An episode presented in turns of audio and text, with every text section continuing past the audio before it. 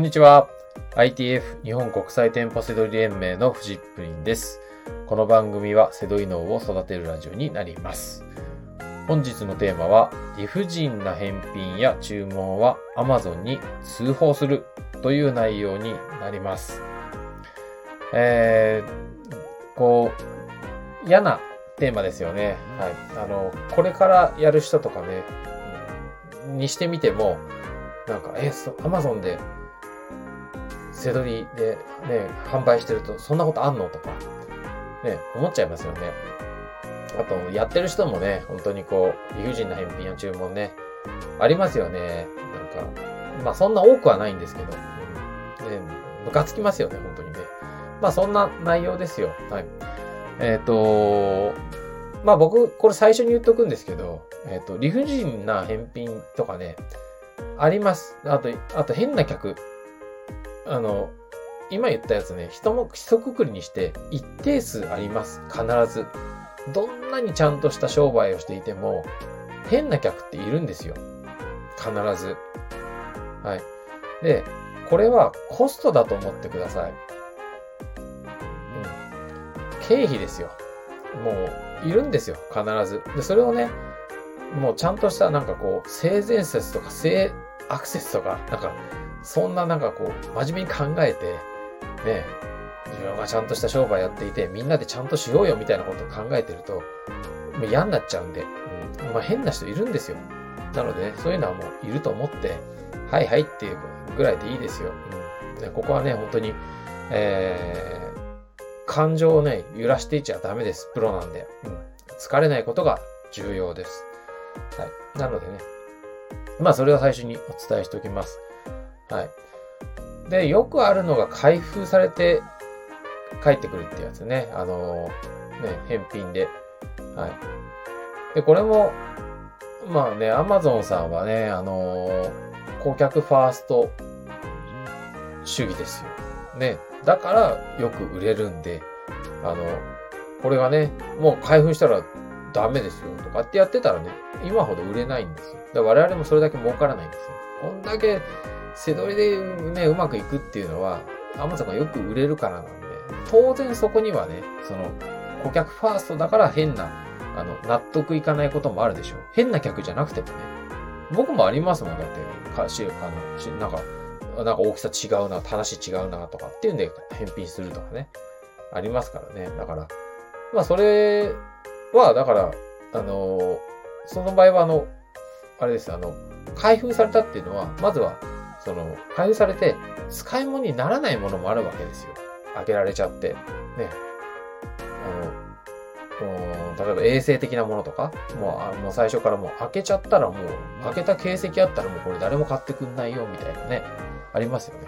でそういった商品は、えっ、ー、と、Amazon に言うことでね、補填してもらえる場合もあるんですね。はい。だからそういう場合は、でもどうしたらいいかって言ったら、本当は写真とかあるといいですよね。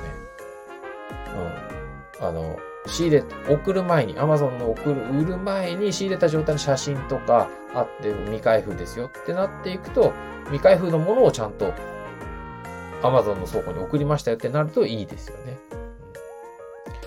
まあでもそれでも認められない場合もあるんですけど、まあでも一つの防衛手段として、まあ開封未開封のとかだったらそれは、まあ写真撮るといいですよね。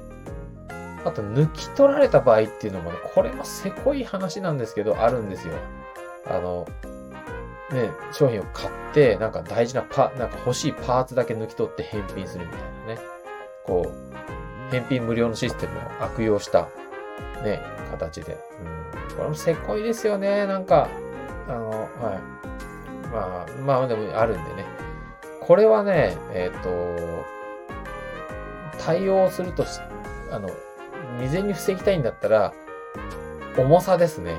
重さを測っておくっていうのもいいんですね。これはまあ、あのー、それで、信用してもらえるかどうかってわかんないですけど、まあできたらその、測りに乗せて、測りごと重さを写真に撮っておくとか、うん。まあこれ本当の証拠にはならないかもしれないですけど、あの、こういうこういう対策をしてるとかね。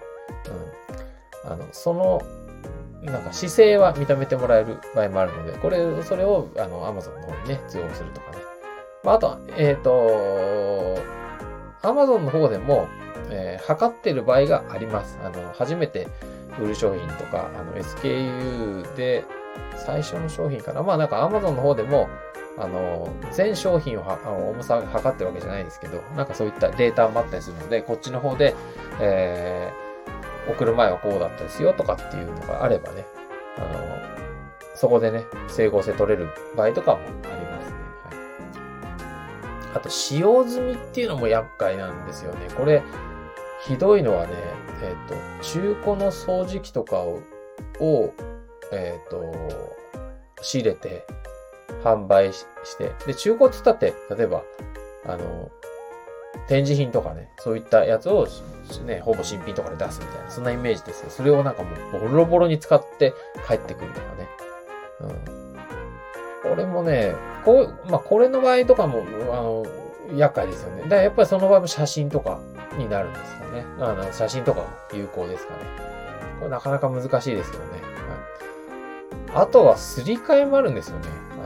あの、全く違うものが送られてくるとか。まあ、これはもう写真ですよね。はい、ただ、やっぱりこう、面倒ですけど、その、送る前の写真がなきゃダメなんですよ。新品をですって言ったところで、ね、その新品ですの証拠がないんでね。うん、新品送ったのになんでこんなボロボロのやつが返品されるんだってなった時に、その元の新品のがあるといいんですけどね。はい、だから結局、守りきれない、証拠っていうのは取りきれない一面もあるんですよ。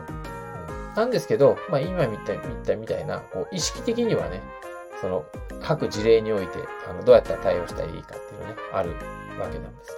で、これ、えっ、ー、と、泣き寝入りしないで Amazon に必ず通報してください。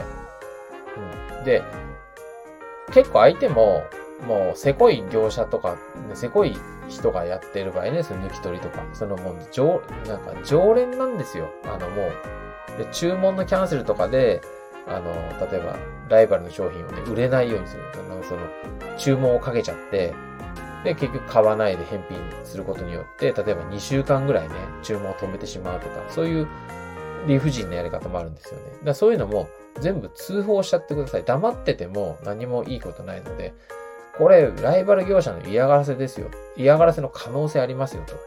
で、こういうお客さん結構いるんじゃないですかと。聞いちゃっていいですよ。あの、例えばセラーフォーラムに、えっ、ー、と、こういう事例があったのを見ましたと。で、えー、今ね、あの、こういう、あの、変なセラー多いですよ。それで、あの、まともにやってるね、あの、業者がね、業者、あの、私がね、まともにやってるのに、こんなになんか、あの、不当な損害を受けるのは納得いかないと。で、うんとにかくね、あの、アマゾンさんにとっても良くないでしょう。そんな流れでね、ぜひ通報してください。うん、そうすると、あのー、あまりにもひどい場合はね、動いてくれます。で、アマゾンさん本気出すと怖いですから、本当に、あの、もうアカウント止めるとか、あの、ね、あの、捨てアカみたいな感じでね、いくつもアカウントとか、作ってたとしてもですよ。まあ、作れないけど作ってたとしても、そういうのもう全部あの紐付けますから、本気出すと怖いんで。アマゾンさん、あとジャニーズとか、あの、ディズニーとか、その本気になってもらうためにね、通報するしかないんですよね。はい。まあ、ぜひぜひ、あのー、納得いかないですけどね。はい。で、えっ、ー、と、今ね、ほんと住所とかわかんないんで、ちょっと前、僕が始めたぐらいの時はまだ公開されてたんですよ。相手の住所とかね。だから、相手の、その、そこに向けてなんかメッセージとか送ることとかでね、少しはもっと、こう、やれ、そういうわ、なんかせこいことね、やりづらかったんですけどね。今そういうこともできないんでね。うん。あの、まあ、通報するのがね、一番です。はい。あと、最初に言ったんですけど、コスト意識です。変な業者います。変な客います。